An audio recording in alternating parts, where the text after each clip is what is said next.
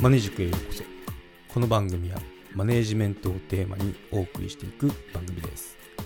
将来スキルアップして組織をマネージメントしていきたい方やメンタル面など自分自身のセルフマネージメントが気になる方元外資系ベンチャー企業でマネージャーの経験を交えつつお送りしていこうと思います。どうぞよろしくお願いします。はい今回は会社員の英語勉強法について話していこうと思います。まあ、外資の社員、まあ、全員が全員その英語必須ってわけではないですけど私のところはその海外の製品を日本に入れるっていう立ち上げのその段階だったんで、まあ、ベンチャーですかね。だったんで英語の世界でしたね。英語喋れないとちょっと大変だよ。まあそもそも英語で面接とかあるんで入社がきつい世界で働いてました。ということで私のスペックからいくと、まあ、留学経験ってあるんですかとかあの思うかもしれないですけどまさかの留学経験なしですね。もう純こういうの純ジャパって言うらしいんですけどね。はい。一日たりとも あの学生の時に外に海外に行ったことはなかったですね。はい。そんな感じで、まあ、行きたかったですけどね。機会があった、まあ、お金もなかったっていうのもあるんですけど、まあ、チャンスがあればあの海外今こんな状況ですけど行けないですけどあの海外行ってこのいろいろ見てくるっていうのはいいと思いますね。うん。まあそんな感じであの前置き多くなってしまいましたけど。うん。まあどんな感じ、まあ、入って、まあ、ちょっと困ったなっていうのはあったはあったんですよねうんで、まあ私は聞くのは全然 OK だったんですよ。なぜか聞き上手。聞き上手で言ってることは分かりますよということで。で、話すのはやっぱ筋肉を今まで使ったことなくて、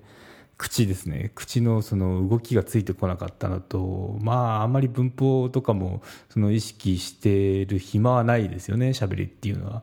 なのでまあ、うん。そう。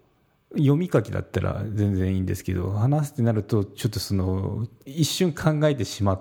たり最初はしてたんでその日本語から英語に変換みたいな感じですね間が出ちゃって、まあ、うまくいけばスラスラいくんですけどまあそのちょっと詰まった時は出てこないとか言葉が出てこないっていう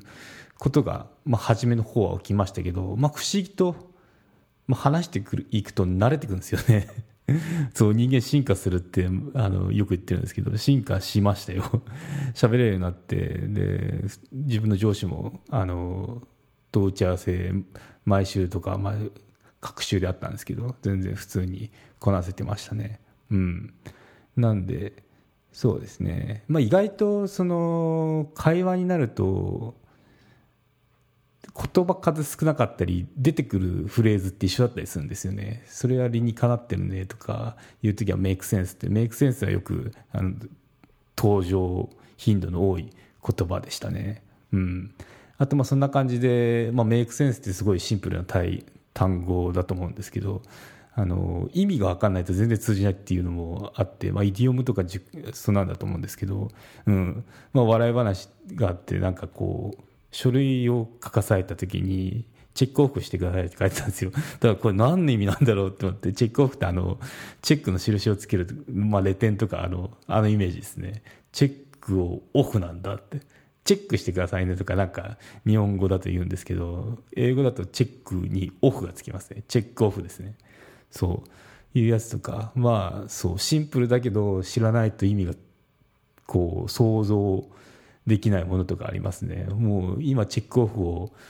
マスターすればもうそれにしか聞こえなくなると思うんですけどね、はい、チェックオフをもし知らなかったらあの印をつけるっていう意味ですね。はい。うん。な感じでじゃあまあそうとは言っても仕事で使ってるしあと日常日常ではね、まあ、仕事でメインで使ってるんで、できないとちょっと困ってくるので、まあ、どうにかしようってことで勉強勉強しますよねそのスキルアップしようとしますよね英語力の。た時にどういうことをしたかっていうとまああの英語のシャワーを浴びましたね。うん、でじゃあどうやってやったのっていうとポッドキャストです。ポッドキャスト利用しましたね。で、ポッドキャストで、あの、いろいろ日本語のニュースとか、聞く日経とかありますよね。あれとか撮ったんですけど、それを、まあ、そこでこの新聞とかテレビ見てない生活だったんで、でもまあニュースって、あの、話のネタで知っとく、知っといた方がいいなと思って、あの入れるようにはしたんですけど、まあ見出しくらいは知りたいですよね。うん。ということで、まあ、聞く日経撮ってたんですけど、やめたかな？やめて、で、どうせニュースを聞くんだったら英語で聞いちゃえってことで、NHK のワールドニュースかな？を購読して、購読っても無料なんですけどね。あの、ずっとその通勤の時間に聞いてたりしましたね。うん。あとは、まあ、その、結構企業とか、そのアントレプレーナー、の番組とかを聞いてジョン・リー・デューメスだったかな、うん、有名なそのポッドキャスターいるんですけどそこその人がすごいあのいい声で。でしかも速さも、まあ、向こうのラジオみたいな速し花ん？向こうの ラジオみたいな速さで話してくれるので結構こう言葉量っていうかボリュームもあったんでよかったですね。まあ音が聞きやすかったっていうのはいうのもありますね。うん。な感じで、まあ、シャワーを自然と浴びるようにしましたね。意識して勉強しようって感じじゃなくて日常にこう、あの、生活に取り入れようって感じですね。うん。で、まあ、いろいろ同僚とかにも聞いて、同僚だと今度日本に、日本人じゃなくて日本に来て日本語を覚えなきゃいけなかった来てどうしたとか聞いたんですけど、まあ、幼児向けのその番組とか、絵本とかそういうので勉強してましたよっていうことでちょっと試してみたんですよね。幼児用のそのポッドキャストとか、まあ、YouTube でもいいんですけど言ってたらちょっとしっくりこなかったんですよね、うん、なんかちょっとテンション高めだったりするし あのそうあの声優さんのテンション高いなと思ってなかなかなんかそっちが気になって。入ってこなかったんですよね。なんで、ちょっと自分はしっくりこなかったけど、まあ、そういうやり方もありますね。幼児向け番組っていうのは結構、あの、あるし、普通に無料でも。で、ポッドキャスト、YouTube ですね。それを利用すると、まあ、使っている単語っていうのも結構優しかったりするので、まあ、それがスラスラ入ってきたら今度ニュースの方に行くっていうようなそのステップを踏むってまあ普段我々があの日本マネージク有料チャンネルのご案内をいたします。Apple のサービスが始まり次第、有料版チャンネルマネージクプレミアムが Apple のポッドキャストで開始されます。マネージメントや人事など、組織運営のことですので、全体公開ではなかなかお話しできない、踏み込んだ話を配信予定です。有料会員は無料では一部しか公開されてないエピソードの前編を聞くことができます。